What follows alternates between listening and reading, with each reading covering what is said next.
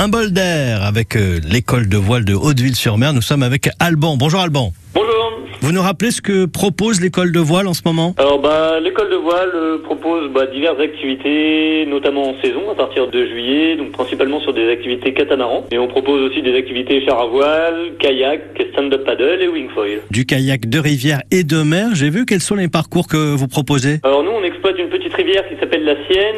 On a deux parcours que les gens peuvent faire en autonomie, donc sur un principe de location de matériel. Euh, on a un petit parcours qui part de Quétreville jusqu'à un lieu-dit qui s'appelle Botbec à Contrière. C'est un petit parcours de 45 minutes, vraiment un parcours idéal pour s'initier euh, tranquillement ou alors pour initier des enfants au kayak. Et après on a un parcours qui est un petit peu plus long, qui part de Yinville et qui va jusqu'au pont de la Roque, qui là dure une heure, une heure et demie en moyenne, avec euh, une grande partie littorale à la fin qui est assez, assez sympathique. Et donc effectivement, on finit euh, par une par des balades en mer. Il y a une particularité de la balade en mer, du kayak en mer? On a un lieu qui est magnifique, un lieu euh, donc classé Natura 2000 juste à côté de chez nous, qui est le Havre de Regnéville. Hmm. Et on propose aussi une, de kayak donc accompagnée du pont de la Roque jusqu'à euh, jusqu'à Regnéville-sur-Mer, donc vraiment dans la partie euh, maritime de la Sienne. Et c'est un lieu vraiment unique euh, et vu de l'eau, ça reste assez exceptionnel. Qu'est-ce qu'on vit quand on est en kayak comme ça et qu'on se balade dans cet endroit? Bah, je pense que c'est un retour aux sources, loin des bruits de la ville, du quotidien, etc. C'est un beau moyen de s'échapper un instant